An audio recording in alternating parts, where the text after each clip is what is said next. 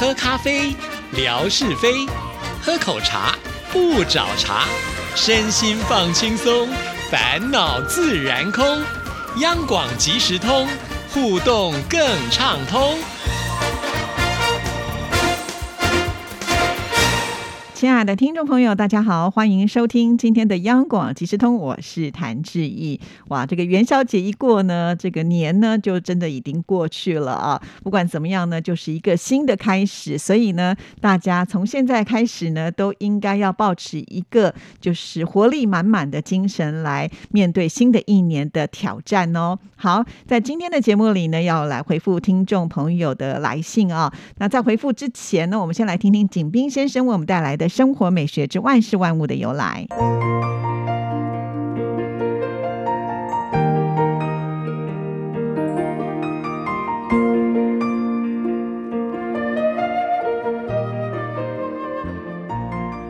亲爱的朋友，你们好！央广即时通，因为热爱未来更精彩，刨根问底，探究万事的来龙去脉，追本溯源。了解万物背后的故事，万事万物的由来。欢迎您的收听，我是景斌。今天我们说说辛苦的味道。辛苦，人们常挂在嘴边，它的意思很明确，指人辛勤劳苦。但是这个词是怎么发展过来的？还可以玩味一下。我们。逆流而上，对这个词进行一下溯源，看看它的形成到底辛不辛苦。辛和苦本来分别指称一种味道，即我们现在所说的辣和苦。《尚书洪范》里说：“润下作咸，盐上作苦，曲直作酸，从革作辛，架色作甘。”意思是说，向下润湿的水产生咸味，向上燃烧的火产生苦味，可曲可直的木产生酸味，顺从人意而改变形状的金属产生辛味，种植的白骨产生甜味。要真正明白这种解说的内涵，恐怕要深入体会当时的五行观念才行。不过，不难看出，在先秦时期，辛和苦就已经开始表示味道了。现在有的人喜欢吃重庆火锅，有的人喜欢吃炒苦瓜，这是一种调和的美味，和臭豆腐闻起来臭，吃起来香是一个道理。但是纯粹的辛辣和苦涩是非常不好吃的。董仲舒。《春秋繁露·五行之意》说：“若酸咸辛苦之，不因甘肥不能成味也。”他的意思就是单纯的酸咸辛苦之类的味道，如果离开了甜的调和，是无法成为真正的美味的。如果只有一股刺鼻的酸味，重庆火锅也没法变成令人垂涎的美食。辛苦凝结成一个相对固定的词来表达辛勤劳苦的意思，在先秦古籍中就已经出现了。比如《益州书·小明无解》：“淫乐无忌，百姓辛苦。”“忌”就是完尽的意思。这句话的意思是说，君王淫乐无度，使得百姓困苦不堪。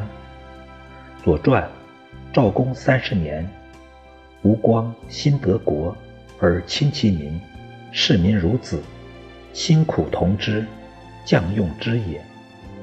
这是说，吴光新晋登临君位，与人民同心共苦，负担起建设的大业。我们不禁追问：辛和苦这两个字，又是怎么获得辣？和苦的意思的呢？这还得从他们的本意说起了。先说苦，苦是一个形声字，《说文解字》：苦，大苦，灵也。从草，古生，清代学者贵复在《说文解字义正》中提出：“灵当为灵，本书灵大苦也，是草同复案即黄药也。”如此看来，灵是灵的假借字，《说文》本来的说解应该是苦大苦灵也。沈括《梦溪笔谈要义》说：“此灵乃黄药也，其味极苦，谓之大苦，非甘草也。简而言之，苦即灵，本指黄药，是一种苦药，所以字从草，由此引申出来苦味的意思。辛字的情况就比较复杂了，《说文解字》。心，秋时万物成而熟，金刚，胃心，心痛即气出。许慎分析“心”字的字形，认为心与罪有关。人若违法犯罪，自然会受到惩罚，因此会痛苦流泪。这和辣的感觉是一样的。许慎算是说对了一半。其实，心是一个象形字。高亨《文字形意学概论》中说，古代一种刑具，两边有刃可以割，尖端锋锐可以刺，有柄，割人之鼻耳，刺人之面额，皆用之。由此延伸出痛苦流泪的意思，再引申到辛辣的味道，算是。得其指归。当然，细细琢磨起来，这样的引申似乎还是有点绕弯。或许“辛”字本来和辛辣的意思无关，只是后来作为表示辣意的假借字。有个成语叫“含辛茹苦”，实在是非常生动。含是含食的意思，茹是吃的意思。将辣和苦放在嘴中咀嚼，何其辛苦哉！亲爱的朋友，万事万物的由来，感谢您的收听，关注支持谭之意，你的笑容更灿烂，你的心情更美丽。再见。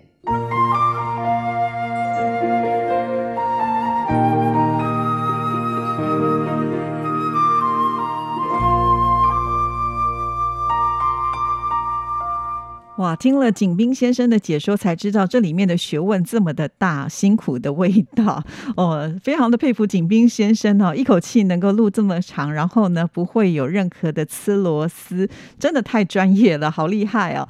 好，那接下来呢，我们要来看的是乐祥的来信啊，他是在一月八号的时候所写来的信件。你好，志毅姐，本周在微博上呢看到了天空照两千天的直播，真的辛苦了。回顾过去两千天看过的天空，包括了海峡。两两岸和世界各地的风光，时间过得好快哦！希望将来天空照会不断的持续，长长久久。非常的感谢阿明。慧芳姐、志平哥、纯哥来到直播的现场，还要感谢文哥连线到直播当中。之前我曾经听过阿明和李金姐一起主持的节目。阿明呢，也就是阿明，虽然呢很年轻，但是他的声音是很有磁性、很成熟，他的台语也是特别的标准。希望呢，阿明将来能够再次的主持央广的台语节目。那这次的直播还有切蛋糕的环节，非常的热闹，气氛热烈，其乐融融，非常的开心。也很感谢志平哥在抽奖时抽中了我，祝福志毅姐、纯哥、志平哥、文哥、慧芳姐，阿命新春愉快，心想事成。好的，其实能够抽到乐享，我也觉得蛮开心啊。毕竟呢，乐享是这么长期的支持志毅的节目，不论是在这个信件的部分，或者是在微博上啊，尤其呢每天。的天空照也都是帮我们做这个解说，非常非常的感谢乐祥，是我们应该要谢谢你哦。那当然了，其实我也很感谢我们这些好同事啊，就是在直播的那一天，帮我们整个气氛呢烘托的非常的热闹啊。好，那我们再来看下一段啊。本周听到了新唱台湾颂节目，介绍了新年气氛的歌曲，凤飞飞的《祝你幸福》很温馨，歌声使人感动，歌词也很激励人心。凤飞飞的演唱实力好强啊，特别喜欢这一首歌曲。另外呢，还听到了万芳的一切如新，感觉充满了活力跟希望。万芳无论是演唱忧郁风格的《试着了解》、猜心、碧海晴天，还是朝气满满的一切如新，都是游刃有余，非常的好听。还有孙燕姿的《遇见》也好经典啊，使我想起了电影《向左走，向右走》中的金城武，真的好帅。时间过得好快，这一首歌曲呢，也已经有二十年了。学生时代常常在收音机里面听到，好怀念呐！谢谢志毅姐还有戴老师的分享，好开心哦！志毅呢，每次在这个新唱台湾颂节目当中精心挑选的歌曲，乐享都会喜欢哦。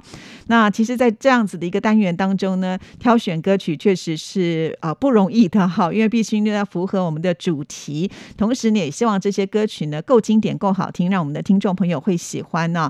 刚才乐祥提到的，像是万芳啦，还有孙燕姿。他们都是金曲歌后啊，他们的歌曲呢都是非常的具有经典的代表性，因此呢，不管什么时候来听，都会觉得非常的好听哦。好，那我们再来看最后一段。